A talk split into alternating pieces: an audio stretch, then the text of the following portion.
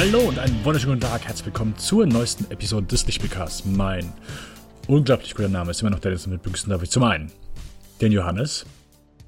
Hi. Und zum anderen auch den Mo. Servus. Heute wieder äh, besser drauf und auch wieder zu dritt. Die letzte Folge. Ohne Scheiß, mir ging das wirklich so ein bisschen. Ich hatte so keinen Bock mehr auf den Film zu reden. Ich wollte einfach nur äh, aufhören. Ja, es war so lustig. Ich habe mir dann unser Review nochmal angehört und man hört so richtig, wie wir immer beide so ein bisschen die Lust verlieren. Weil ich dann irgendwie so einen, einen saudämlichen Witz mache und irgendwie ist uns das lieber, diesen blöden Witz zu Ende zu führen, als über den Film weiter zu reden. Nee, ging gar nicht. Ging gar nicht. Nun ja, ähm, das ist vielleicht hoffentlich anders. Ähm, wir besprechen heute äh, Enola Holmes, der neue Netflix-Film. Ähm, Kommt mir wie bekannt vor. Neuer ja, Netflix-Film, den wir besprechen? Irgendwie schon. Hm? Irgendwie schon. Und vielleicht wird es ja beim nächsten Mal kein Netflix-Film, aber ich denke nicht. Hm. Ähm, ja, äh, bevor wir anfangen, äh, das Übliche, äh, ihr findet uns bei Spotify, ihr findet uns bei iTunes, wo wir uns natürlich über Bewertungen und Abos freuen. Ihr findet uns ansonsten in jedem eurer Podcatcher.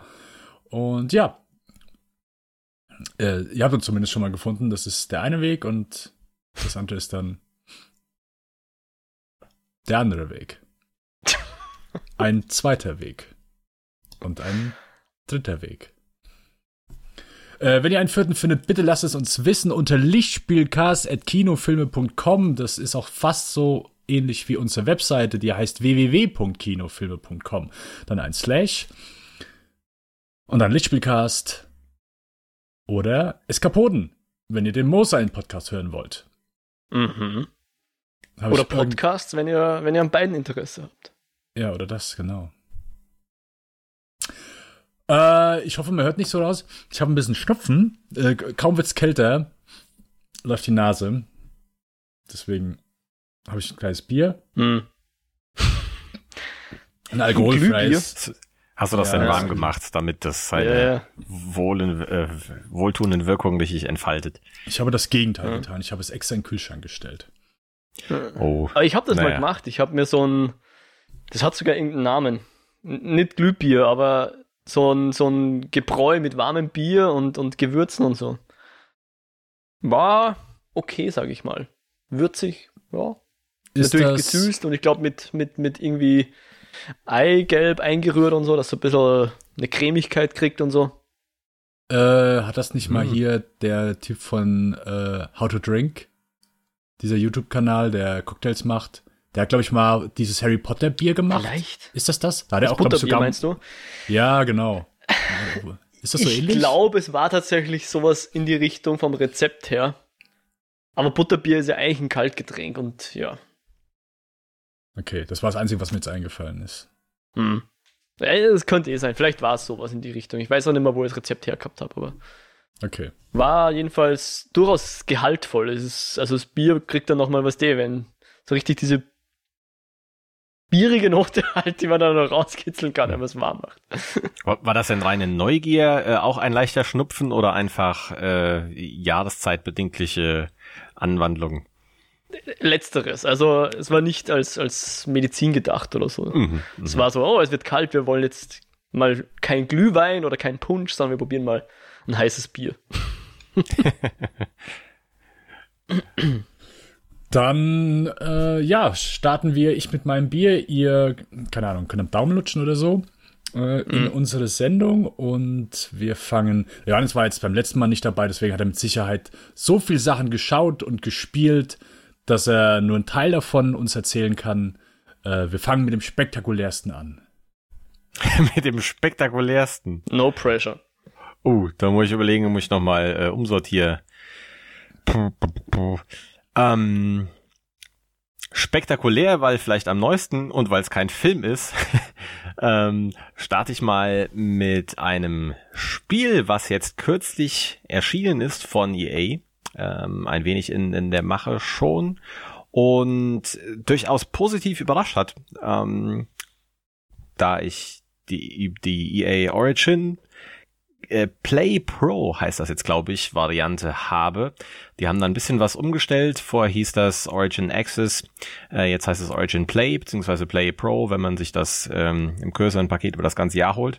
Und da ist nun auch Star Wars Squadrons verfügbar geworden.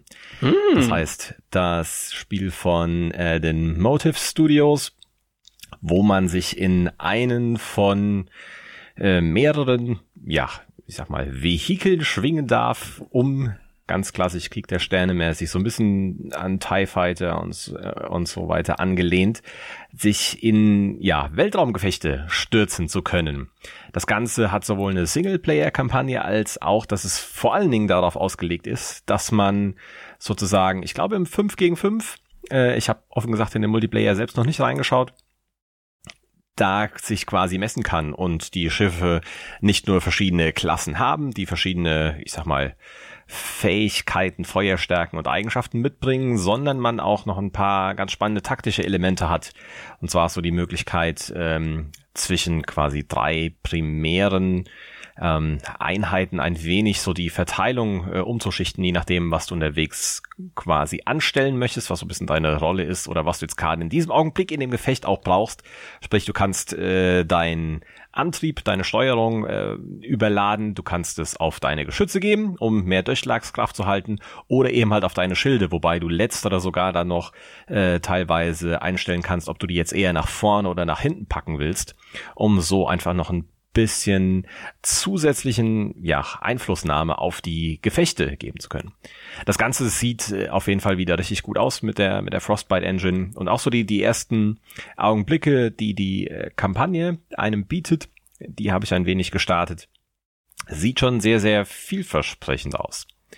Ist das etwas, was, was euch vielleicht hm. so ein hm. Stück weit juckt hm. oder wo ihr sagt, hier die, die alten Teile, da gab es so lange nichts, ich bin auch einer von denen, die lange gewartet haben? Oder äh, ja, beim Dennis vielleicht eher so, wo er sagte so, noch mehr Star Wars brauchst vielleicht irgendwann auch nicht mehr. Das ist vielleicht richtig. also ich muss schon sagen, wo damals die Ankündigung kam, Squadrons, habe ich natürlich sofort an Rogue Squadron gedacht. Ja. Vor, wann war das? 20 Jahren, vielleicht sogar 25 Jahren, keine Ahnung, wann das Original rausgekommen ist. Also das Original Star Wars Rogue Squadrons eben damals. Ganz kurz, das ist das das, was ja. auf dem N64 rausgekommen ist? Ja. Auch am N64 rausgekommen, glaube ich. Ja, ich glaube schon. Okay. Ich überlege gerade, wo ich es gespielt habe. Naja, jetzt bin ich mir nicht mehr ganz sicher. Aber ich glaube schon, aber so zeitmäßig kommt das hin, ja. Ich habe es okay. am PC, glaube ich, gespielt. Ohne dich, also äh, du kannst sofort weiterreden, aber wie hieß der Titel, wo du bei den ähm, 8080s dann so auf Hoth rumfliegen yeah. konntest und konntest dann so die Harpune reinschießen, musst die zu Fall ja. bringen. Ja, okay. Das war Rogue Squadron, ja. Ja, okay, ja. N64 dann. Hm, ja. Genau. Und das habe ich halt damals ziemlich gern gezockt. Also das war halt nur, ich weiß gar nicht, gab es damals einen Multiplayer überhaupt? Ich habe jedenfalls als Singleplayer nur gespielt. Die Kampagne fand ich damals großartig, weil du eben genau solche cineastischen Momente nachgespielt hast, ja. Ich glaube, ich weiß zwar nicht mehr, ob es jetzt Hoth war, ich glaube, es war so ein Stadtplanet, oder, wo man das gemacht hat. Äh, oder vielleicht war beides sogar, aber du konntest halt jedenfalls sowas machen und so. Es war schon echt cool damals. Und als ich dann eben hörte, wow, jetzt kommt wieder was, haben wir schon gedacht, okay, moderne Grafik. Ich meine, wir haben ja bei Battlefront schon gesehen, dass die Grafik und Star Wars ziemlich gut zusammenpassen, dass es ziemlich episch ausschaut zumindest. Gespielt habe ich es nie, dazu kann ich nichts sagen. Und dann kommt dann eben Squadrons raus, wo ich dachte, das ist ein neues Rogue Squadron und dann aber beim ersten Trailer Multiplayer. Und da haben wir gedacht, okay, Multiplayer interessiert mich gar nicht und hab's dann nimmer weiter verfolgt, weil irgendwie diese, bei Battlefield war es jetzt auch so, dass die Kampagne, wenn es überhaupt eine gegeben hat, irgendwie nur so draufgeklatscht, zum Teil ein bisschen lieblos war. Das heißt, wenn du mir jetzt erzählst, wie die Kampagne läuft, bin ich möglicherweise interessiert, aber dann muss ich wahrscheinlich meinen PC nochmal up upgraden, weil der wird wahrscheinlich nicht erblasen. hm. Ja, musst du gucken. Also es, äh, ich weiß gar nicht, wie sehr das äh, optimiert ist. Ich habe äh, erfreulicherweise ja eher eine, eine stärkere Kiste unter mir rumfahren. Von daher äh, ist das jetzt nicht unbedingt so das Problem, was einem aufgefallen ist. Also es sieht schon schick aus, da das Ganze aber auf Multiplayer ausgelegt ist, ja schwerpunktmäßig. Ähm, mhm. So äh, von dem, wie man das be bekommen hat, gerade auch so, äh, dass man eben die helle gegen die dunkle Seite so ein Stück weit kämpft, beziehungsweise halt äh, Imperium gegen Rebellen, der, der klassische Kampf. Ähm, ist es, denke ich, schon auch ein Stück weit optimierter und läuft jetzt auch als auf mal auf, auf mittelschnellen äh, Maschinen noch ganz gut. Ich bin mir halt auch noch nicht so ganz sicher, wie gut die Kampagne ist. Also sie hat schon schön inszenierte Momente. Ähm, ich bin jetzt, glaube ich, auch noch gar nicht so super weit fortgeschritten im Verhältnis. Und äh, man merkt schon, dass sie einen gewissen Aufwand mit reingesteckt haben. Aber ich bin vor allen Dingen noch ein wenig mit dem äh, Steuern des Schiffs am äh, Kämpfen. Denn äh, das ist jetzt nicht so super arkadig, ähm, was das Ganze mhm. angeht, sondern braucht halt durchaus ein, ähm, also es ist jetzt keine, keine Simulation oder sowas. Ähm, du, du hast jetzt ja kein, kein äh, Rallye-Auto, was du irgendwie feinfühlig durch irgendwelche Kurven äh, steuern musst. Aber ich bin schon äh, regelmäßig gegen irgendwelche Raumstationen äh, oder äh, anderen schweren äh, Raumschiffe gekracht und dann quasi selbst mit explodiert. Wollte gerade sagen, unabsichtlich da, oder absichtlich? Nein, ganz unabsichtlich. War jetzt nicht so, dass ich mich an irgendwelchen äh, japanischen äh, Fliegern orientiert hätte. Das also du, du sitzt halt in einem Cockpit und du hast halt viele von diesen Anzeigen, die auf diese diegetische Art und Weise dir, dir kommuniziert werden. Das heißt, du hast jetzt kein extra okay. HUD, sondern du guckst halt wirklich in dein Cockpit mhm. rein und siehst dann auf so einem kleinen Radar, wo die anderen äh, Dinger sind, auf deinen äh, lustigen leuchtenden Blinkanzeigen, die man aus Star Wars kennt, wie aktuell so deine Verteilung ist deine mhm. Energie, deiner Schilde. Und ich sag mal, du hast sicher so Minimum ein Drittel des Bildschirms ist halt einfach durch das Cockpit, wenn nicht sogar die Hälfte, äh, verdeckt. Und da muss man sich auch so ein Stück weit mit umgucken. Mit einer extra Taste dann ruhig mal hochschauen, zur Seite schauen. Je nach Flieger hast du natürlich noch mehr Glas oder weniger. Und da so ein bisschen die Orientierung zu beizubehalten äh, und auch zu schauen, äh, wann du auf wen schießt. Ähm, mein Aim ist äh, gerade im Controller sowieso nicht so das, das Beste, womit ich das bisher probiert hat. Aber es hat halt einfach doch schon so eine, eine, eine Atmosphäre, eine Stimmung, auch so die, die, die Wertung, die, die damit reinkommen, sind ja durchaus positiv. Also ich werde es auf jeden Fall mal äh, weiter verfolgen und wie gesagt, ich denke, ich hätte es mir jetzt wahrscheinlich nicht als Neupreistitel gekauft, auch wenn es jetzt für 39 Euro als äh, Einstiegspreis äh, gar nicht unbedingt so hochpreisig ist. Ähm, aber da das, wie gesagt, einem im Abo mit drin ist, war das bisher ein schöner erster Eindruck und auf jeden Fall, glaube ich, mit so das erste größere Highlight, äh, was jetzt so den Spieleherbst mit angeht. Da kommen ja noch ein paar größere Titel. Ähm, FIFA kam am gleichen Tag raus, das neue.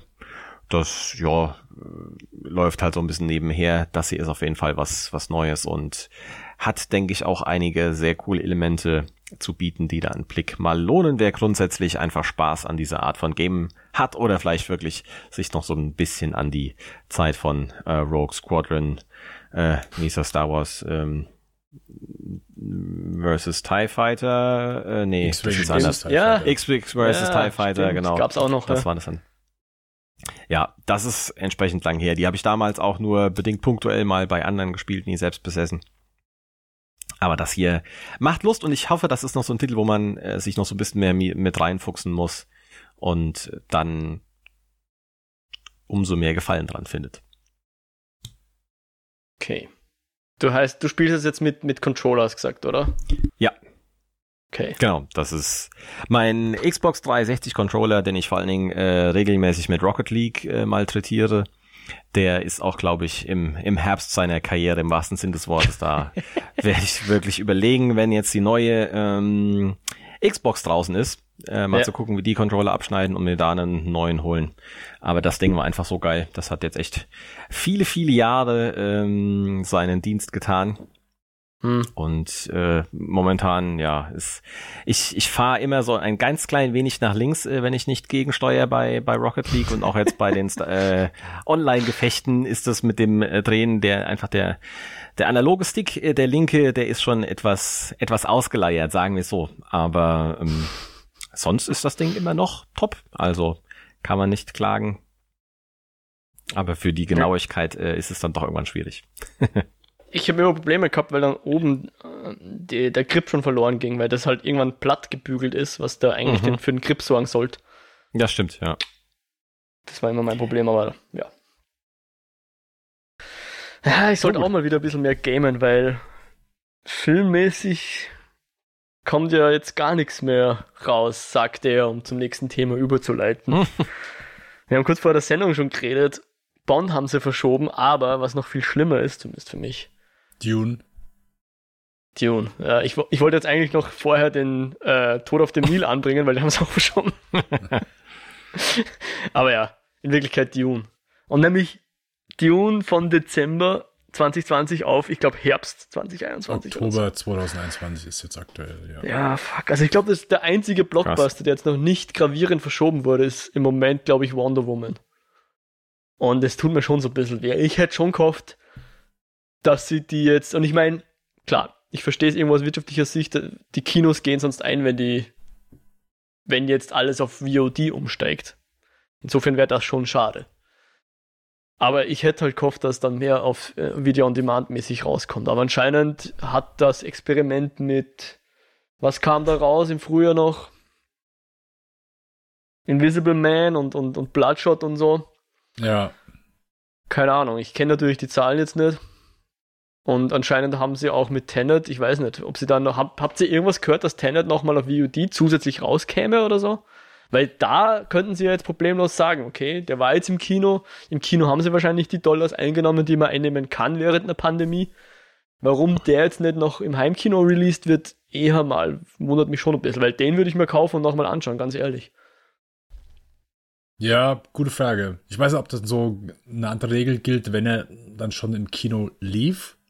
Aber es kann eigentlich nicht sein, weil Invisible Man lief ja auch schon im Kino, zumindest ein, zwei Wochen. Mhm. Ähm, äh, vielleicht kommt er jetzt schneller auf VOD raus, ich weiß es nicht, aber ich könnte mir vorstellen, dass ich hier dann auch warten. Also das Tenet. Also in den USA kommt er, glaube ich, schon vor Weihnachten sogar noch raus. Deutschland glaube ich nicht. Hm.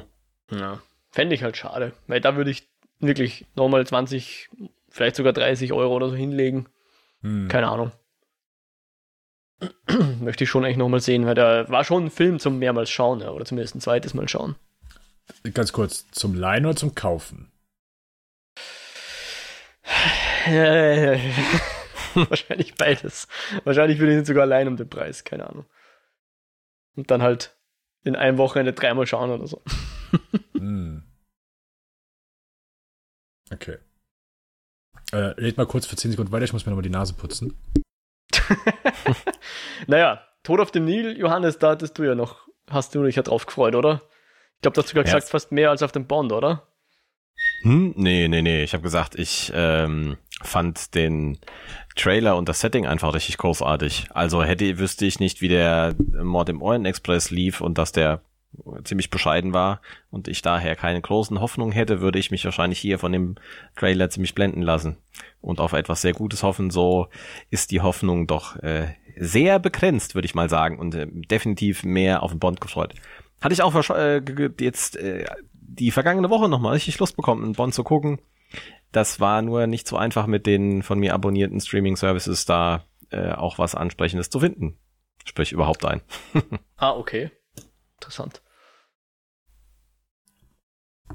Wusste ich gar hm. nicht, dass der so wenig in den Streamingdiensten ist. Ich habe mir gedacht, das ist sowas, nachdem der ungefähr, also ich weiß nicht, ob du einen neuen Bond suchen wolltest oder einen alten, aber gefühlt sind die ja jeden Samstag vier Bonds irgendwo im Fernsehen zu sehen. Dachte ich schon, dass die auch im, im VOD irgendwo rumfliegen. Ja, vielleicht hätte ich noch intensiver äh, gucken müssen, aber ja. Anyway, äh, ich wollte aber nicht von deinem, äh, äh, ja, deinen Sehnsüchten äh, ableiten. Du, du sprachst davon, dass jetzt ja gerade Dune auch mit verschoben wurde.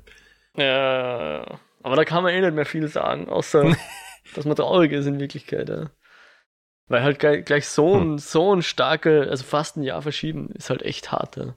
Haben mir schon ziemlich gefreut. Ich meine, es gibt mir mehr Zeit, dass ich das Buch, was schon im Regal liegt, endlich noch lese. Aber ich glaube, da brauche ich auch kein Jahr dafür. Das hätte ich auch hingekriegt bis Dezember. Aber so wird es mhm. noch ein bisschen Staub sammeln, bevor ich es in die Hand nehme, glaube ich. Liest du das nochmal oder? Nee, zum ersten Mal. Zum ersten Mal, ja. ja zum ersten Mal, okay. Mhm. Mhm. Äh, ich habe, was habe ich geguckt? Äh, ich habe The Good Fight äh, fertig geguckt. Die letzte Folge, die hat bei der letzten Episode hatte ich das erwähnt. Äh, die hat noch gefehlt. Ähm, sehr krasses Ende auf jeden Fall. Und äh, ja, bisschen bonkers. Das ist da wieder so ein bisschen rausgekommen, dass die Serie so manchmal ein bisschen gaga ist. Das kam da sehr gut raus. Äh, aber leider auch zu kurz, weil es waren dann nur acht Folgen. Äh, ja, fantastische Serie, weiß eh jeder, äh, oder zu wenige. ähm, was ich gesehen habe, wo ich eigentlich gar nicht so viel Bock drauf hatte, aber ich habe es dann einfach aus einer Laune heraus angefangen. Und die fand ich auch sehr geil, war ich sehr begeistert von.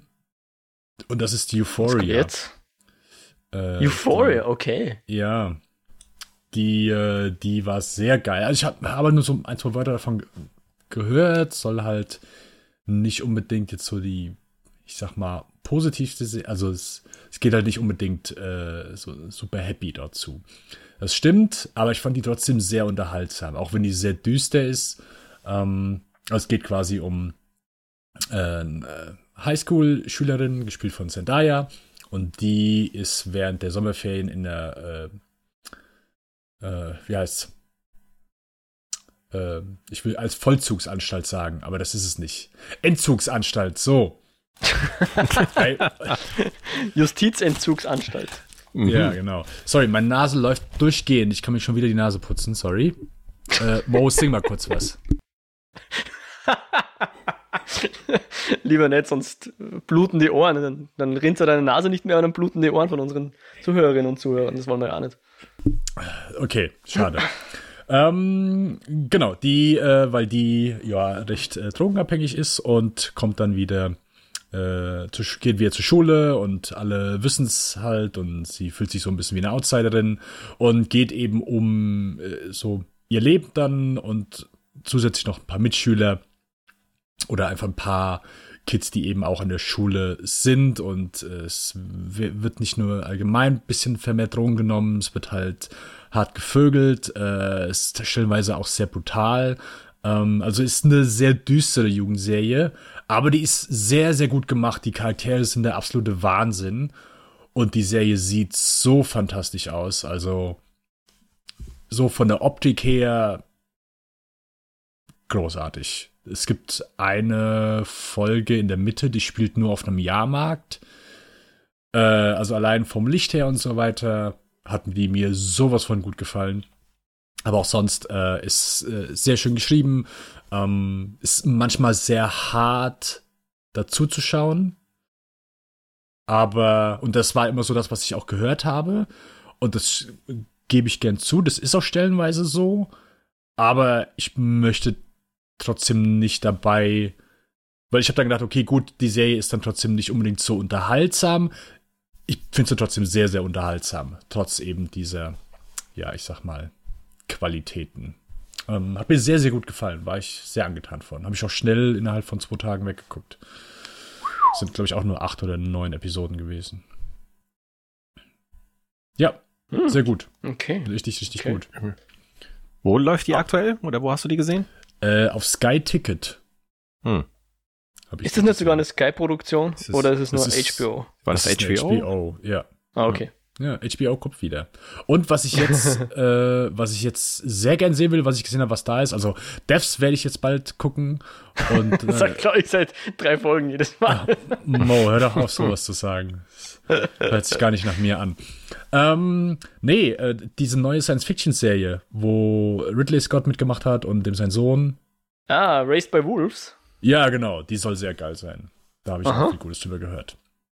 Aha. Ja. Mhm. ja, schau mal und berichte. Würde mich auch interessieren. Ich. Ja. ja, die war bei mir auch schon mal auf dem Mandat gelandet. Aber es ist halt auch wieder äh, dann über Sky nur verfügbar. Mhm. Ja. Ja, also ich glaube. Hast du eigentlich mal mit die... Homecoming angefangen? Nee, aber jetzt sind ja aktuell so viele Serien auf einmal rausgekommen, wo ich denke, das muss ich ja eher gucken als Homecoming. Aha. Aber es steht noch auf meiner Liste. Aktuell gucke ich wirklich sehr viel Serien, deswegen kann es gar nicht mehr ja, so lange aha. dauern. okay.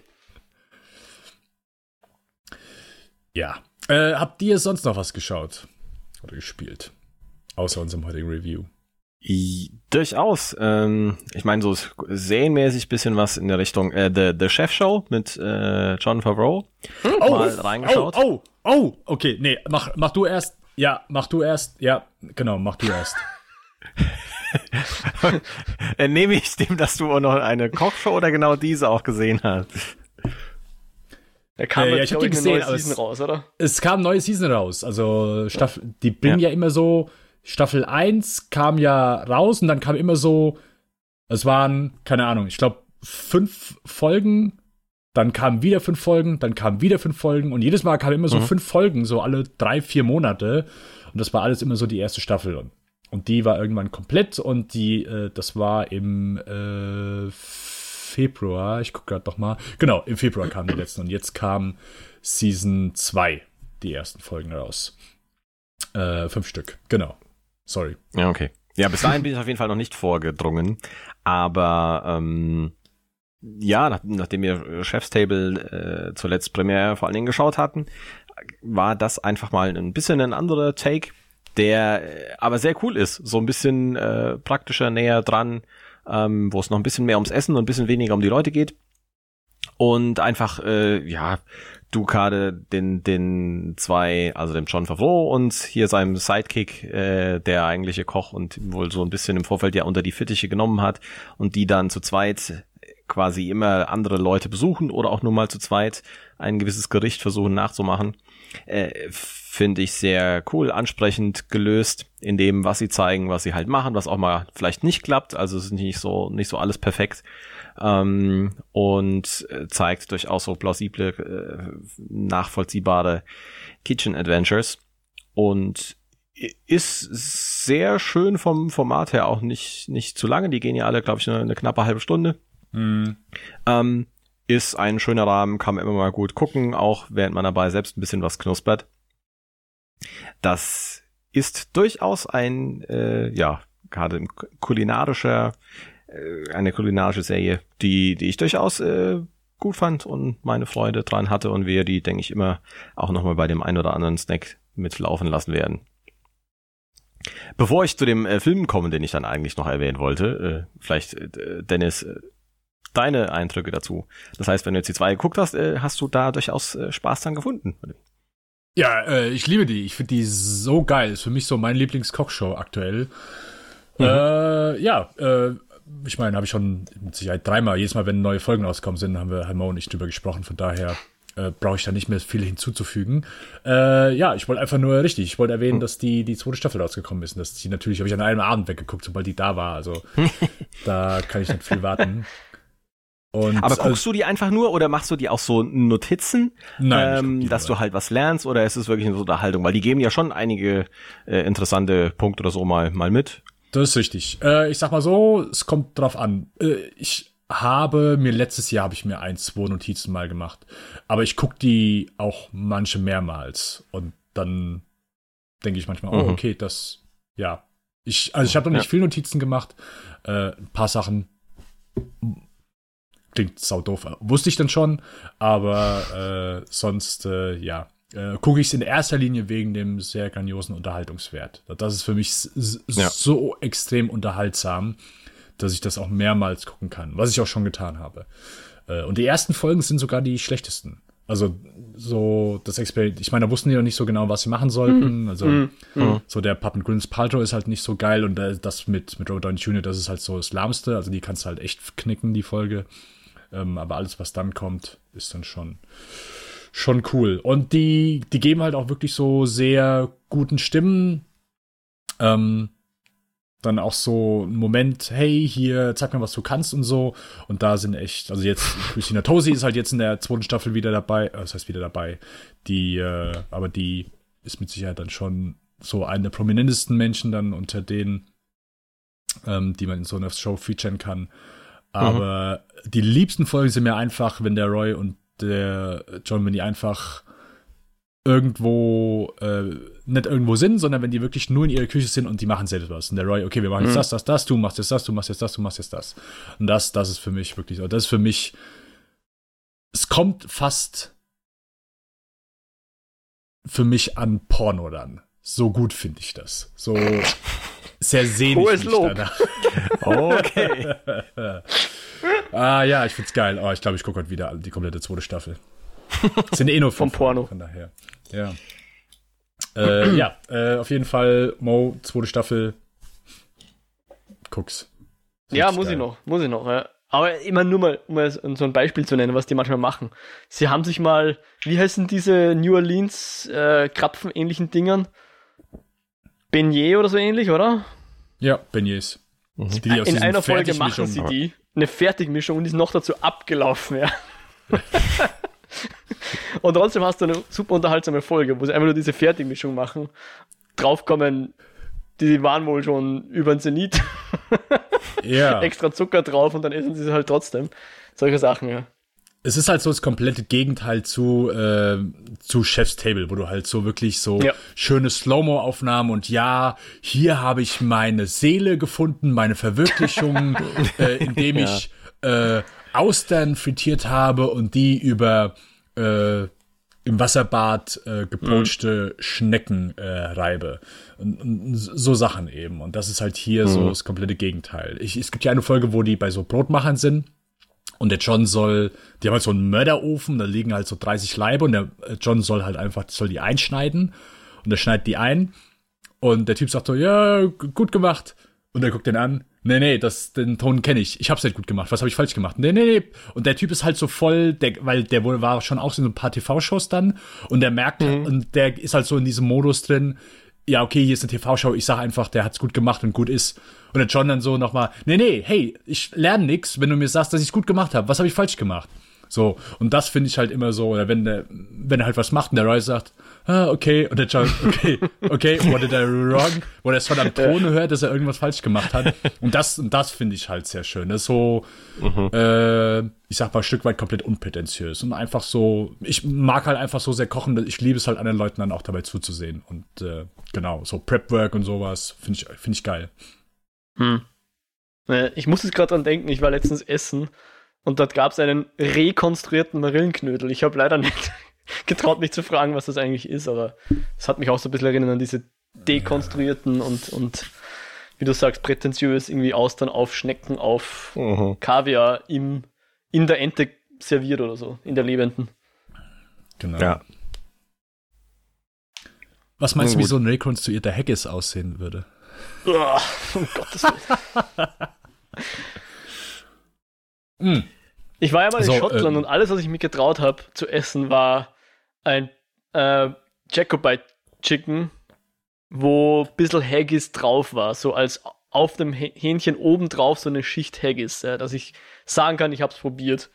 Es hat ziemlich genauso geschmeckt, wie ich mir das vorgestellt habe, nämlich sehr nach, nach Eisen, wie halt Innereien halt schmecken. Hm. Insofern kann ich da guten Gewissens sagen, dass es etwas ist, was ich gekostet habe und was mir nicht zusagt, obwohl das, der Rest vom Essen sehr lecker war. Also ich bin sicher, es war gut zubereitet, aber nee. Haggis cost me young damit. Okay. Mhm. Äh, ja, fünf Stunden später darf der Johannes jetzt äh, von dem Film erzählen, den er geguckt hat. Hä? Film? Was? Ja, äh, auf Netflix auch, der ist da jetzt äh, kürzlich erschienen dazu gekommen äh, und daher da nochmal zugekommen, den zu gucken, dem, dem damals schon bei mir ein Stück weit irgendwie auf die, die Liste geraten, aber dann auch wieder runtergekommen ist, weil er jetzt nicht ganz so äh, hoch war. Und zwar Hotel Artemis ähm, von Drew Pierce. Da, der ist, was ich glaube, 2018, ähm, dass der äh, hier anlief mit der Jodie Foster, ähm, Jeff Goldblum spielt mit und ähm, wie ist äh, sie noch, die Sophia Butella, Sterling Brown. Ähm, durchaus nicht ganz unbekannte Leute und der Setup ist eigentlich was ganz Schönes, dass man quasi einen Einblick in eine, ja, etwas besonderes, kleines, exklusives, ähm, wie sagt man denn im Deutschen? Krankenhaus ist eine völlig falsche Beschreibung. Aber naja, so sagen wir so eine Notaufnahme für Kriminelle, die die Jodie Foster, ähm, die einfach nur als Nurse, also Schwester bezeichnet wird, quasi aufgebaut hat. Hat mich so ein wenig an, an, an John Wick mit erinnert und einfach dieses interessante Setup fand ich durchaus ansprechend. Das ganze Spiel das spielt so ein bisschen im gleichen Universum. das wüsste ich nicht. Okay. Also in diesem Universum ist zumindest gerade alles ziemlich in Aufruhr. Also recht, ähm, es geht sehr stark darum, dass es in Los Angeles spielt äh, und da sind überall Aufstände, weil Wassernotstand ist. Also spielt in der nahen Zukunft. Und ähm, da ist eh draußen richtig Chaos und es geht ordentlich was los. Ähm, es ist echt äh, nicht direkte Anarchie, aber es hat sich wohl eine private Sicherheitsfirma, wie in vielen anderen Vorlagen quasi äh, irgendwelche Deals gesichert, die da quasi für Recht und Ordnung sorgen und das wohl so auf halb kluge Art und Weise, dass die Leute halt da ziemlich am Rioten sind. Und auf jeden Fall in diesem äh, Szenario geht es darum, dass es eben halt wohl einen exklusiven Club gibt äh, oder zumindest die Möglichkeit, dort beizutreten. Denn wenn man Mitglied ist, kommt man in ähm, diesen besonderen kleinen, teils recht runtergekommenen, aber mit ja eben halt besonderen Ausstattungsmerkmalen versehenen äh, Ambulanz, die irgendwo im oberen Bereich eines alten Gebäudes zu finden ist, hat quasi nur eine Handvoll Zimmer, die entsprechend ja gut abgeschattelt ist. Man hat so seine eigenen Regeln, was man als Bösewicht da drin dann darf oder nicht. Dieses alte Spiel, dass man seine Regeln doch hochhält.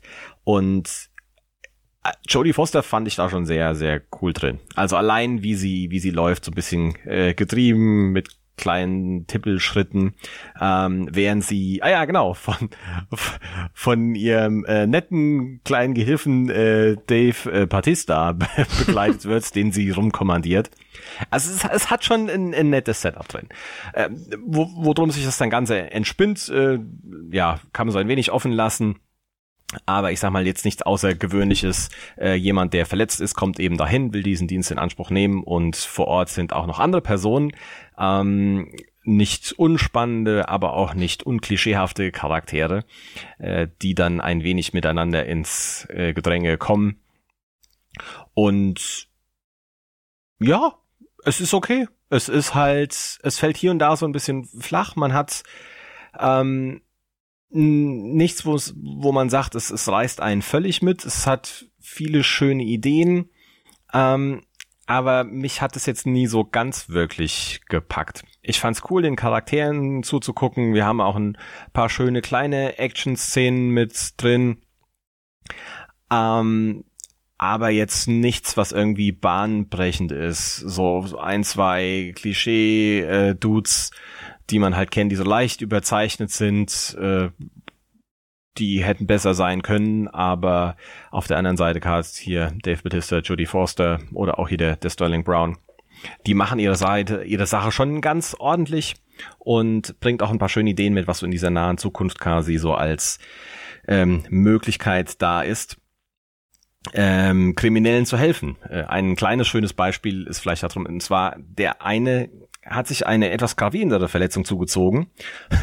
Und naja, die, die Schwester hilft ihm halt gerne mit ge gewissen äh, technischen Möglichkeiten, die sie hat, Medizin und aber auch dem Ersetzen eines äh, einer gewissen Innerei und die jagt die einfach durch den 3D-Drucker.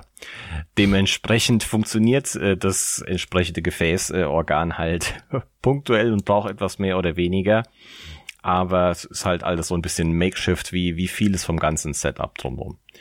Wir bekommen noch so eine kleine emotionale Note mit rein, die, ja, ich denke, die der, der Film halt auch äh, braucht, ähm, aber der es jetzt auch nicht rausreißt. Also, ist nett, ist spaßig, ist bei weitem kein John Wick vom Unterhaltungswert.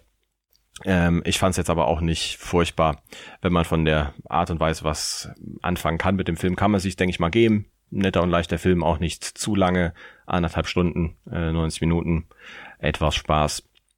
Das war Hotel Artemis auf Netflix zu sehen. Ich muss zugeben, dass der voll an mir vorbeigegangen ist auf 2018 und wann auch immer der rauskommen ist. Aber klingt ja echt nach, ja, einen kleinen John Wick Knockoff. Ja, so ein wenig. Aber Dennis, du, du fragtest, du hast den auch nicht gesehen, oder? Äh, nee, ich okay habe kein einziges gutes Wort über den gehört und von daher nein. ja, so viel bessere kann ich wohl gar nicht hinzufügen. Aber ja. Mo, hast du noch etwas äh, Gutes zu verlieren oder sollen wir in Richtung unseres eigentlichen Planes gehen? Ich, ich würde meine Zeit opfern und einen Dennis fragen, wie er denn Little Women gefunden hat, weil ich gesehen habe, dass du den auf, auf Letterboxd gelockt hast. Ja, dann weil ich habe selbst, wie viel... ich, ich schaue halt ein bisschen American weiter und so, aber, aber ja, erzähl doch mal, dass die anderen Leute das auch mitkriegen. Ja, äh, ich fand den sehr schön. Ich fand den sehr, sehr schön. Mir hat er gut gefallen. Ich fand den äh, kurzweilig. Äh, Cast war super. Ähm, und das ist, glaube ich, so die größte Stärke des Films dann auch, weil, ja, ist halt so, ich meine, ich dann, keine Ahnung, das Ding wurde mittlerweile 20 Mal verfilmt. Ähm, und es ist so ein richtig schöner, also ich, ich eigentlich wollte ich noch warten so für die Vorweihnachtszeit, weil ich glaube, der ist halt so perfekt für sowas. Mhm. Mhm. Ähm, ja. Und es ist auch nicht irgendwie so jetzt von, von, ich sag mal so, äh, so all diese, keine Ahnung, Bronte Sister Verfilmung und, und, und all sowas, was so in diesen Stil fällt, die sind alle, glaube ich, oder so Stolz und Vorurteil und, und all sowas, so Jane Austen Sachen, ähm, die sind immer alle so ein bisschen schwermütiger und ich glaube, mhm. Wim fällt so in die Gruppierung, dass das einfach vielleicht ein bisschen leichter ist, glaube ich. Und das finde ich, es ist so alles einfach eine sehr schöne warme Decke, die du so über dich legst und hast halt einfach Gefallen dran. Ich glaube, ich habe ein paar Stimmen gelesen, die äh, von den Zeitsprüngen so ein bisschen ähm, verwirrt waren. Das ging mir gar nicht so. Ähm, ich fand das sehr schön gelöst und ich glaube, so, äh, du kannst, also, wenn du dich so auf die Charaktere einlässt, dann kannst du, glaube ich, sehr schnell sehen, in welcher Zeitebene du bist, weil du merkst halt automatisch so, wie reifer die dann sind. Also gerade Florence Pugh, wenn die halt so, die ist halt so, wenn die so jung ist, die ist ja noch voll so energisch und keine Ahnung, macht halt so sehr impulsive Sachen und, und ist halt so ein richtig kleines Kind und dann sobald ist auf einmal, siehst du sie halt später und sie ist halt sehr äh, geerdet, äh, ruhiger und äh, ja, nee, hat mir, hat mir unglaublich gut gefallen, schön inszeniert, ähm, sieht gut aus, kann ich mir auch gerne noch ein zweites und drittes Mal geben, äh, fand ich sehr, sehr schön, hat mir gut gefallen. Ich glaube, äh, Lady Bird hat, hat mir einen Tick besser gefallen, aber nur ein Tick ist jetzt nicht, nicht groß was. Mhm. Schön, sehr schön. Ja. Ich meine, mhm. ganz zufällig habe ich es jetzt ja auch nicht aufgebracht, weil der Film, den wir heute reviewen, ich habe da schon ein paar Parallelen zumindest erkannt. Mhm, okay. Dann, Und ich glaube, wir haben noch äh, gar nicht äh, gesagt, was wir heute reviewen, oder? Doch, ich habe es am Anfang erwähnt. Ah, okay, okay. Mhm. Dann gehen wir über in unser Review. Das ist heute, wie am Anfang erwähnt, äh, Enola Holmes der neue und äh, wenn nicht sogar, nee, ist der erste Film? Nee. Ähm, von Harry Bradbeer. Äh, ist der Bruder von Butterbeer. Peter Butterbeer. Äh, ja, äh, worum geht's? Geht um die Schwester von Sherlock Holmes, die junge Schwester von Sherlock Holmes, gespielt von Millie Bobby Brown, die wir aus so Meisterwerken wie Godzilla, King of the Monsters kennen oder aus äh, hier, wie heißt Stranger Things. Mhm. Ähm, ja, Henry Cavill, Sam Cleflin und äh, wie heißt die verrückte Alte nochmal? Elena Bonham äh, Carter. Ja, genau. Tim Burtons Ex. Sind die ja, nicht mehr zusammen? Äh, nee, schon seit Jahren nicht mehr. So erfahre ich das. Tja, es tut mir sehr leid. Aber die haben eh verschiedene Häuser sogar geschlafen. Also, okay. Sowas kann, sowas kann ich lange halten. Ich sagen, nicht, nicht nur Schlafzimmer, sondern direkt Häuser.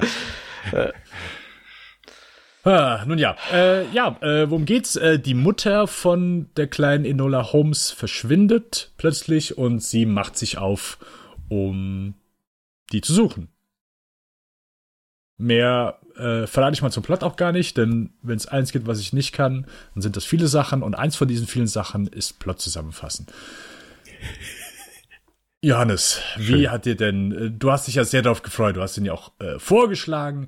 Äh, ich hätte, glaube ich, noch nicht mal bemerkt, dass das Ding überhaupt rausgekommen ist.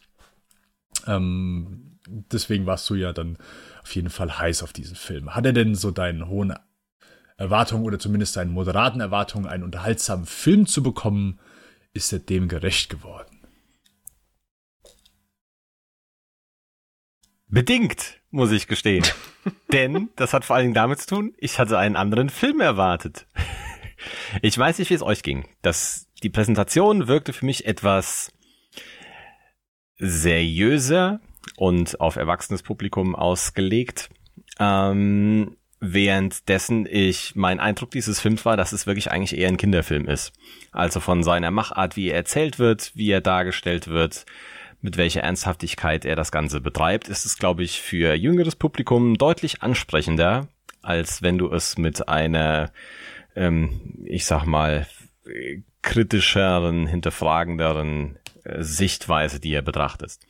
Grundsätzlich hatte ich auf jeden Fall Lust auf den Film, weil der Sherlock Holmes Geschichte Rätsel lösen fand ich ansprechend von dem Cast ähm, hier von dem Billy Bobby Brown äh, mit Henry Cavill, der Helena Bonham Carter. Das das wirkte schon sehr cool zusammen. Der der Stil her auch von der Erzählart, dass sie mit so einem verschmitzten Blick immer mal wieder auch den äh, Zuseher direkt mit auf ihre äh, Detektiverei und Abenteuer mit reinnimmt und mir eh so ein wenig, ich sag mal, das Abenteuergenre viel zu kurz kommt in letzter Zeit in Kino und VOD-Formaten. Da hatten wir ja schon äh, ausgiebig mal drüber gesprochen. Und meine Hoffnung war, dass hier etwas in die Richtung passiert, was durchaus ja auch ein wenig der, der Fall ist. Ähm, man kann dem wunderbar zugucken. Ich finde, äh, Henry Cavill ist äh, grandios als äh, Sherlock. Ich habe noch nie so einen ähm, sympathischen und nicht überschlauen äh, Sherlock, glaube ich, gesehen, so im Vergleich. Ähm, aber er, er, er spielt das, spielt das richtig schön, funktioniert auch prima mit, äh, mit ihr. Und sie macht das Ganze auf jeden Fall auch gut und solide. Manchmal war ich mir da nicht so ganz sicher, wobei ich glaube, da ging es eher darum, dass ich eine andere Erwartung einfach hatte und von der Art her, wie sie es ähm, wie, der, wie der Film eben ausgelegt war, dass einfach, ja, also ich weiß nicht, wie es euch ging, das fände ich immer spannend. Für mich war so ein Stück weit der Eindruck, ich sag, ja, wenn ich äh, ich habe nicht den Film bekommen, den ich erwartet hatte. Es waren viele interessante, unterhaltsame, schön aussehende und äh, gut gespielte, niemals niemals wirklich äh, schlechte äh, Bilder zu sehen.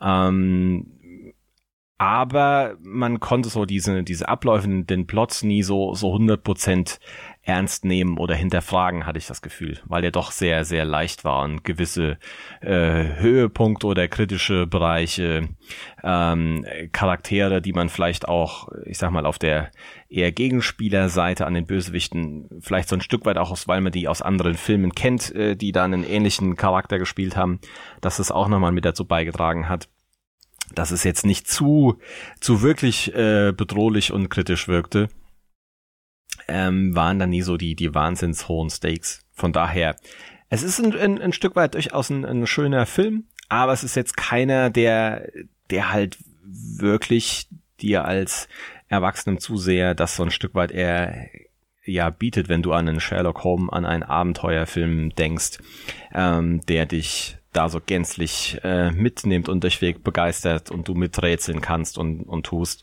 sondern es erzählt ein Stück weit eine, eine schöne, aber nicht zu gewichtige Geschichte. Ja, und dabei lasse ich einfach mal bestehen, weil jetzt ich natürlich spannend finde, ob ihr da einen ähnlichen Eindruck oder Sichtweise habt. Ja, ich glaube, ich, ich, ich, glaub, ich kann dem im Großen und Ganzen auf jeden Fall zustimmen. Aber für mich ist es einfach, ich weiß auch nicht, ich habe selten einen Film gesehen in letzter Zeit, der einfach sowas von drei von fünf Sternen war. Sowas von hm. sieben von zehn Punkten in der IMDb.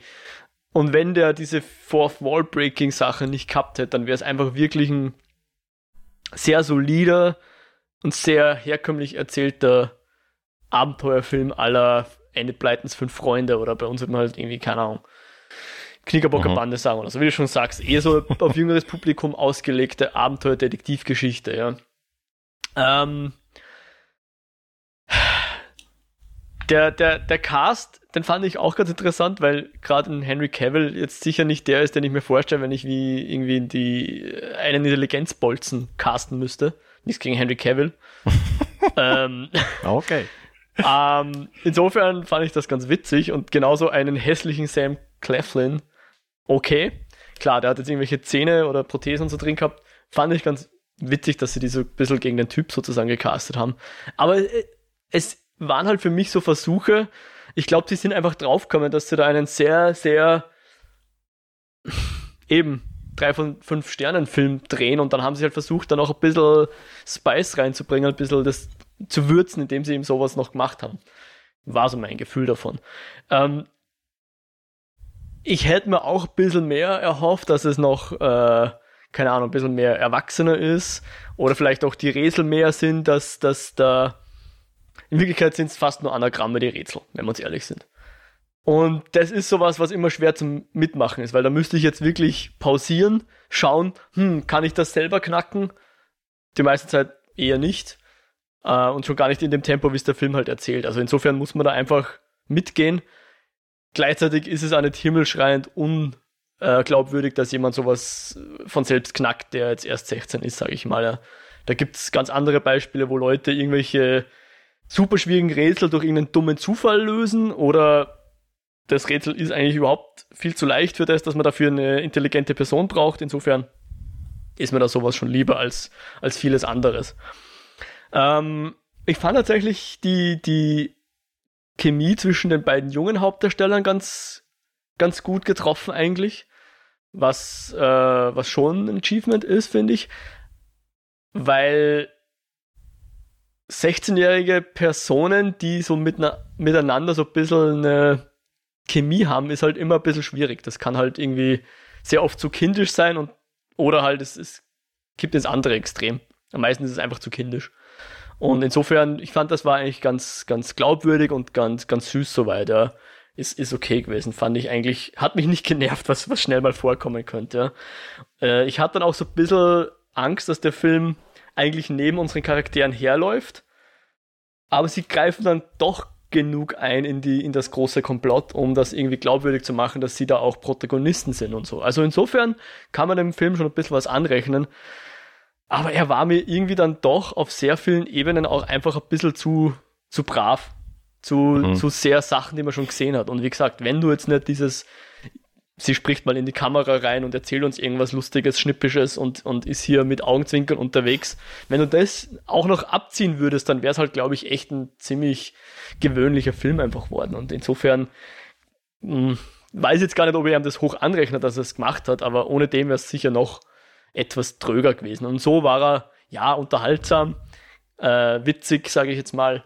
Aber ich fand jetzt auch nicht so, dass das der also dass der einem, einem seinem Cast gerecht wird. Da hätte ich mir etwas, mhm. etwas Besseres noch erhofft, ja. Ist irgendwie so ein bisschen ein, ein Faden, der sich so für mich so durch die Netflix-Filme zieht in letzter Zeit. Ich hoffe, dass die jetzt auch mal wieder ein, mehr einen Home Run machen, ein bisschen was Ungewöhnlicheres, was trotzdem diese, diese Größe hat vom Budget her, ja. Das wäre schon ganz cool. Mhm. Okay. Ähm, ja, äh, gehe ich auch eigentlich so zum Großteil mit. Ähm, eins was dann habe ich nicht ganz verstanden. Also zum einen, also ich habe genau das, ich habe nichts anderes erwartet. Ich habe genau den Film bekommen, den ich so erwartet habe. Ich weiß nicht, wie man hier was anderes erwarten kann. Du bist einfach klüger als wir, Dennis. Das glaube ich nicht. ähm, aber das war halt, also halt keine Überraschung auf der Seite. Ähm, für mich so Wobei das Highlight dein war. Vorwissen hat sich wahrscheinlich auf den Titel be be bezogen, oder? Weil du hast ja gesagt, der wäre sonst an dir vorbeigegangen, wenn, wir, wenn der Johannes den nicht vorgeschlagen hätte. Äh, ich habe äh, so halb den Trailer gesehen. Bevor du umschalten konntest auf Netflix oder was? Äh, ja, genau. Ich bin auf der Vorschau hängen geblieben und dann lief halt die Vorschau, die habe ich laufen lassen. Das war das Einzige. Ja. Ähm, aber ja, also ich habe genau den Film bekommen, der da mir angezeigt wurde. Also ich. Äh, egal. Ähm, mein Highlight auf jeden Fall, so das Positive, was ich sagen kann, war wirklich Millie Bobby Brown. Ich fand die echt super, ich fand die sympathisch, äh, witzig. Die hat mir so mit am besten gefallen, gerade weil so in den anderen Sachen, die die gemacht hat, also ich meine, im Godzilla-Film geht die halt komplett unter. Und ich bin jetzt auch nicht so der größte Fan. Ich finde ihren Charakter halt auch eher nervig in Stranger Things. Und brauche ich auch nicht unbedingt. Aber hier echt top. Hat mir richtig gut gefallen. Ähm, Henry Cavill, ich mag den super gerne. Aber das hier war halt, es hat ja nichts mit Sherlock Holmes zu tun. Also der hat keine einzige Eigenschaft, die zu Sherlock Holmes gehört. Also keine einzige. der hätte auch irgendjemand anderen spielen können. Und das ist dann auch so, ja gut, halt absolut forgettable. Kannst du halt komplett, also du kannst halt, der, der hätte einen anderen Charakter spielen können. Ist halt null egal, dass der Sherlock Holmes gewesen ist. Konntest du in keiner Sekunde weder Charaktereigenschaft noch sonst irgendwas, nichts, null, nada. Außer dass irgendjemand mal gesagt hat, oh ja, ich glaube, das ist der Sherlock Holmes. Ähm, ich fand den so okay. Äh, mit Rätsel bei einem Sherlock Holmes Film. Ich weiß nicht, wie viele Sherlock Holmes Filme ihr gesehen habt, aber wenn ihr mir einen zeigen könnt, wo ihr wirklich miträtselt. Stopp, ähm, es ist kein Sherlock Holmes Film. es ist ein Enola Holmes Film. Ja, okay. aber äh, die sonstigen Sherlock Holmes Filme, finde ich, du kannst bei keinem einzigen kannst du groß miträtseln. Das ist jedes Mal, geht jedes Mal komplett über deinen Kopf weg, weil jedes Mal drei Viertel vor Ende, äh, ein Viertel vor Ende der Laufzeit ist dann so Exposition Time und dann wird dir halt alles nochmal, ah ja, okay, das, ja, das und das und das und mhm. das. Und mhm. die, äh, ich finde immer so alle Sherlock Holmes Filme, die geben immer kleine Rätsel auf, aber so das große Ganze, das raffst du erst kurz vor Ende, weil dir dann erst so der ganze Infodump halt abgeladen wird. Und ich glaube, mhm. der Einzige, der ist so vielleicht ein bisschen ich glaube, da ist es auch so. Der hat mir zumindest mal am besten gefallen. Das ist hier das Privatleben von Sherlock Holmes von Billy Wilder aus, ich glaube, Ende 60er, Anfang 70er. Ähm, aber selbst da sind halt ähm, plötzlich Sachen, oh ja, und dann war das und dann war das und dann war das. Und dann ist ja eigentlich da, das passiert dann. Oh, okay, wusste ich alles nicht. Deswegen, ähm, ich fand den hier, ich fand den, ja, halt, wie du schon sagtest, äh, ich bin schon fast, da, fast dabei, dass ich sagen würde, es ist eine 2,5 von 5, aber ich glaube, eine 3 ist ist schon richtig. Aber dann wäre es, glaube ich, dann, es ist eine 6 von 10. Und dann äh, okay. 3 von 5. Das sollten wir dann schon, sollten wir schon beibehalten. Ähm, ja, ist so, geht komplett an einem vorbei. In zwei Tagen wirst du halt vergessen haben, dass du den gesehen hast. Und das war's dann auch damit.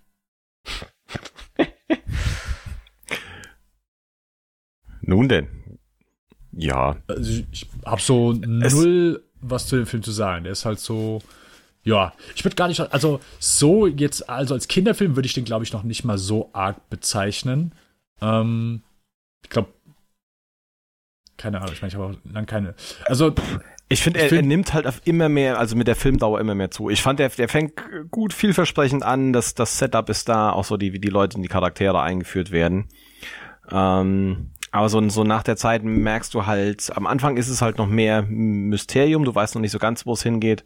Und ich, zumindest für, für mich war gerade so, je mehr du halt wirklich gezeigt bekommst, was passiert, was die Charaktere äh, machen, in welche Situationen die sich begeben, wie die Situationen gelöst werden und wie viel da doch auf dem Spiel steht und wie viel eben nicht, ähm, finde ich, wird ja, also über die Zeit, über den Verlauf des Films wird das für mich, oder wurde das für mich zumindest so ein bisschen offensichtlicher, äh, wo ich dann zum gegen Ende das Gefühl hatte, das geht halt um, um nicht mehr viel. Äh, während der am mhm. Anfang durchaus noch Lust gemacht hat zu gucken, okay, wo, was, was steckt jetzt überhaupt dahinter? Also ähm, gerade auch, weil man irgendwie grundsätzlich die Mutter ähm, auch durch das Casting schon irgendwie als, als finde ich, so ein Stück weit mysteriösen Charakter gesehen hat und fragt, was steckt sich da, was versteckt mhm. sich so ein Stück weit mit dahinter. Und es aber doch jetzt eher so ein Stück weit unspektakulär dann ähm, äh, weiter lief, eben halt im Verhältnis. Äh, vielleicht tut man dem auch Unrecht, wenn man sagt Kinderfilm, aber das denke ich, dieses, wie viel eben halt so auf dem Spiel steht, wie bedrohlich Dinge sind, wie gut Leute schießen können und äh, wie man Dinge lösen kann und nicht. Das floss halt schon sehr stark damit rein, einfach. Hm. Ich, ich fand ja das Rätsel um die Mutter im Nachhinein betrachtet auch eigentlich eher den schwächeren Teil des Films. Aber der Film hat ja so ein bisschen ein eigenartiges, eine Struktur, dass er, dass quasi die, die vorn und hinten die Spange zumacht mit der Mutter, aber dazwischen ist eigentlich eine ganz andere Geschichte, die er uns erzählt. Was so auch jetzt von der Enola sogar so angesprochen wird. So, hm. ich muss jetzt mal die Mutter zur Seite schieben, weil erstmal müssen wir das machen. Und der Teil, finde ich, funktioniert eigentlich auch ganz gut und, und ist eben der Teil, wo ich auch gesagt habe, so, der läuft mhm. nicht an den Charakteren vorbei, sondern sie haben da wirklich auch ihren Teil dazu beizutragen. Und wenn die beiden nicht wären oder wenn die, wenn die Enola nicht wäre, dann wird das ganz anders ausgehen. Das finde ich auch immer gut, wenn sowas passiert. Ähm, aber warum jetzt wirklich die Mutter abgehauen ist, jetzt wo man es weiß, warum das so war, muss ich eigentlich sagen, okay, das ergibt nicht so viel Sinn. Das ist ein bisschen, das ist halt, damit man einen schönen, mysteriösen ähm, Startpunkt haben, wo die Geschichte ihren Lauf nehmen kann. Ja, so unser, unser Call to Adventure wäre es jetzt in der Heldenreise. Aber dann verlassen wir die Heldenreise eigentlich und, und starten eine neue Heldenreise. Und die Heldenreise in der Heldenreise finde ich eigentlich ganz gelungen. Die äußere rundherum weniger so. So mein, mein Eindruck. Und ich dachte doch dann fast, es hat fast so ein bisschen einen Serientouch, dass quasi jetzt irgendwie so der Case of the Week kommt, aber es sind natürlich jetzt nur diese beiden Fälle, die da umeinander verwoben sind. Ähm, aber auch nicht viel miteinander zu tun haben in Wirklichkeit, außer der Enola. Mhm. Ja, äh, gehe ich mit. Ich finde den so komplett, also so der Teil im Zug, der war, bis dahin fand ich den noch so ganz unterhaltsam. Ähm, ich finde auch so, halt, umso länger der läuft, der, der ist halt, der ist halt zumindest schon, der hat so eine gewisse Kurzweiligkeit, das will ich dem auch nicht abstreiten. Ähm, aber ist halt sehr, äh, nicht, nicht inkonsequent, aber ja, halt so die, die Stakes des Films ist alles so ein bisschen lapidar. Und da zündet dann auch für mich nicht so jeder Gag. Und ich glaube halt so, das Einzige, was mich dann wirklich so gut bei der Stange gehalten hat, war dann wirklich sie. Also ich fand die wirklich gut, ich fand die sympathisch, ich fand die witzig. Ähm, hat, die hat für mich wirklich so am, am besten funktioniert. Mhm. Und sonst ist ja. eigentlich so jeder forgettable. Ich mag halt so Geschichten, wo Leute, wenn man will man vom John Wick reden oder so, oder in dem Fall halt die Enola Holmes, ich mag halt so Leute, die es halt drauf haben, ja. Von mir aus auch ein Ethan Hunt oder sowas, ja. Die einfach quasi nichts anderes getan haben ihr ganzes Leben als zu trainieren. Und ich habe mir gedacht, eigentlich müsste ich mal wieder den, den, den Wo ist Hannah Film anschauen, weil das ist ja auch im Grunde dasselbe, ja. Das, dass hm. er seine Tochter eigentlich nur darauf hintrainiert, dass sie quasi die beste, was ist denn Hannah? Sie muss sich, glaube ich, verstecken oder so, oder? Aber dass sie halt bestmöglich ausgebildet ist für das, was sie halt machen muss. Und das hat ja die Mutter von der Enola auch gemacht, so mehr oder weniger. Und mhm. sowas mag ich schon immer ganz gern, wenn dann so die Kompetenz von diversen, vielleicht auch Charakteren, die man durchaus unterschätzen würde, ja. Also ein 16-jähriges Mädchen wird wahrscheinlich jetzt in der Situation des Filmes, würden wahrscheinlich die meisten Leute eher unterschätzen, sowohl äh, körperlich als auch, auch, intellektuell. Und sie nimmt sie dann doch mit, mit, mit harten Kerlen auf und allerlei, ja, bösen bösen Geistern sozusagen, die sie da austricksen wollen oder die eine Falle stellen wollen und so weiter. Und sowas, ja, finde ich schon immer ganz angenehm und ganz, ganz, ganz spannend. Darauf basieren ja diese ganzen Geschichten wie eben die, die fünf Freunde oder die Knickerbocker Band oder sonst irgendwer, ja, dass, dass quasi die Kinder da mehr drauf haben, als man ihnen zutrauen möchte. Und das, das verkörpert sie ganz gut. Das finde ich hm. eigentlich recht gelohnt. Hm? Und dafür finde ich dann auch sogar der ein, zwei härtere Stellen, wo ich sagen würde, okay, ist jetzt nicht unbedingt so Kinder geeignet. Also, mhm. ich sage, das Kinderfilm würde ich das nicht sagen. Das ist, ja, so leichtes Jugendlichenalter. Also gegen Ende, wenn eine Person stirbt, also wenn sie rückwärts fällt. Ja. Und auch, also überhaupt der, der, der Charakter von, von Bernd Gorman da, der ist schon ja. ein harter Knochen. ja, deswegen, also Kinderfilm ist dann schon nochmal was anderes. Ähm, ja, mein Hirn setzt da aus. Ich kriege das Bild nicht mehr vor Augen, aber es ist ja wieder eine Sache. Gewisse Dinge sind einfach ein Stück weit forgettable. Ich weiß nicht, ob das da schon eingesetzt hat oder entsprechend abgestempelt äh, war. Äh, ich, deswegen, äh, weil, ja. die Frage mit des Kinders Teenie-Films. Ja, Kinderfilm ist, ist übertrieben. Teenie-Film, die Richtung. Wie, ich finde, der Mo hat das ganz schön beschrieben gerade, in welche Richtung das ging. Ja. Also ich wollte mir nicht selber zustimmen, sondern.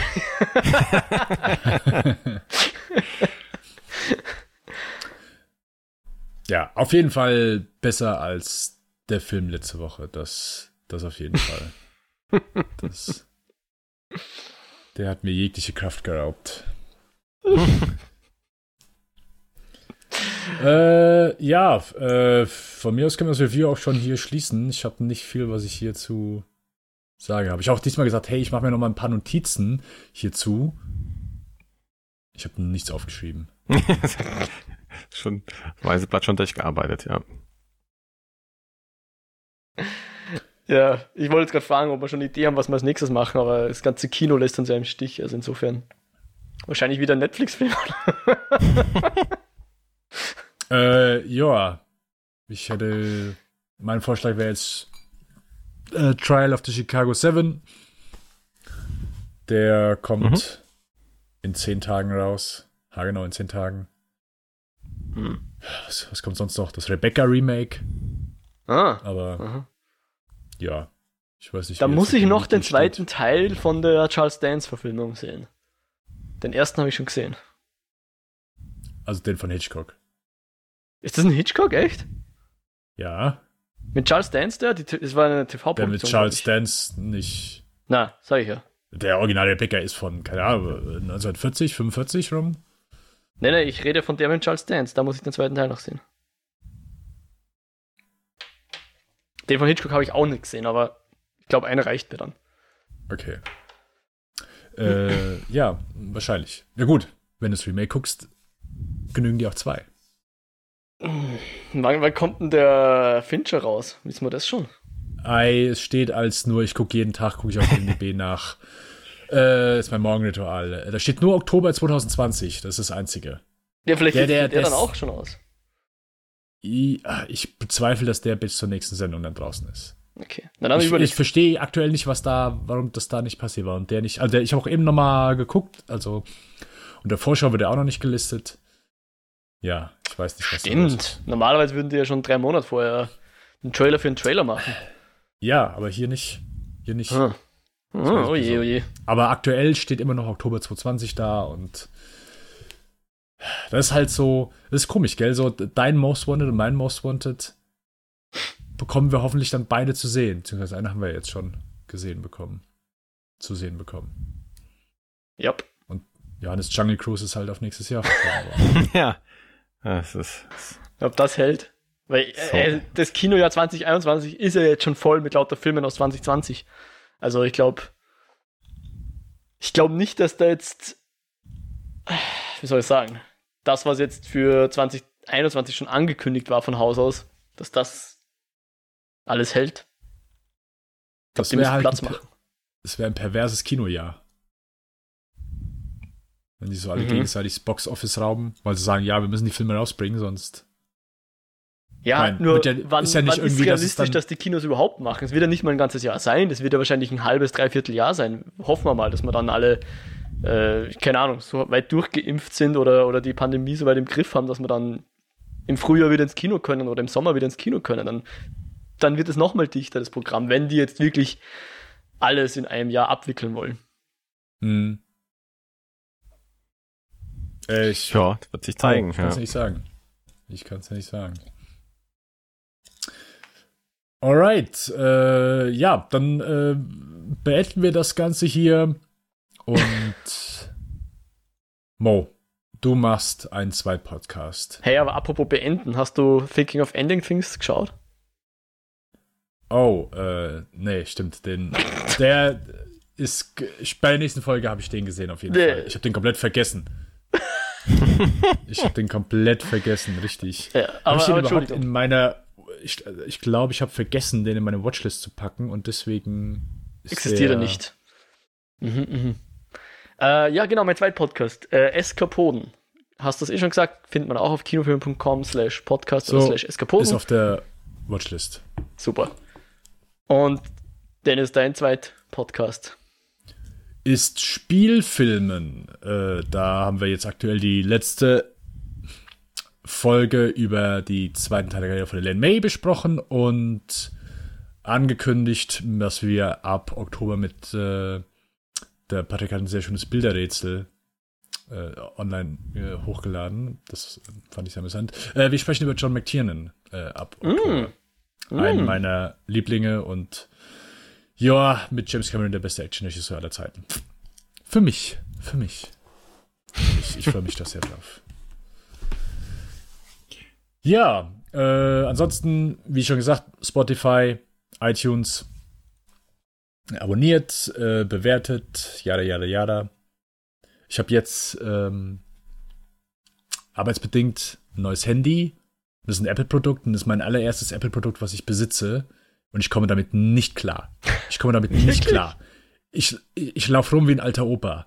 Hey, das klingelt. Wie, wie mache ich das leiser? Wie geht das? Es ist. Und heute habe ich versucht, oh. mir meine Podcasts einzurichten. Und selbst das fand ich.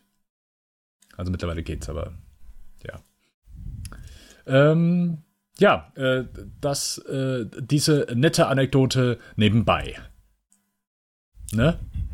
Damit wir halt auch eine nette Anekdote am Ende haben. Genau, über die Schnecken. Die dekonstruierte Anekdote auf Schnecken. Ich google gleich mal dekonstruierte Haggis. Also irgendjemand hat das mal gemacht. Rekonstruierte. Rekonstruierte. Ja. Sorry. Ja. Irgendjemand hat das mit Sicherheit mal gemacht. Ah, nun gut. Äh, wir sehen, hören, fühlen uns beim nächsten Mal. Bis dahin bleibt frisch im Gesicht. Ciao. Nun denn.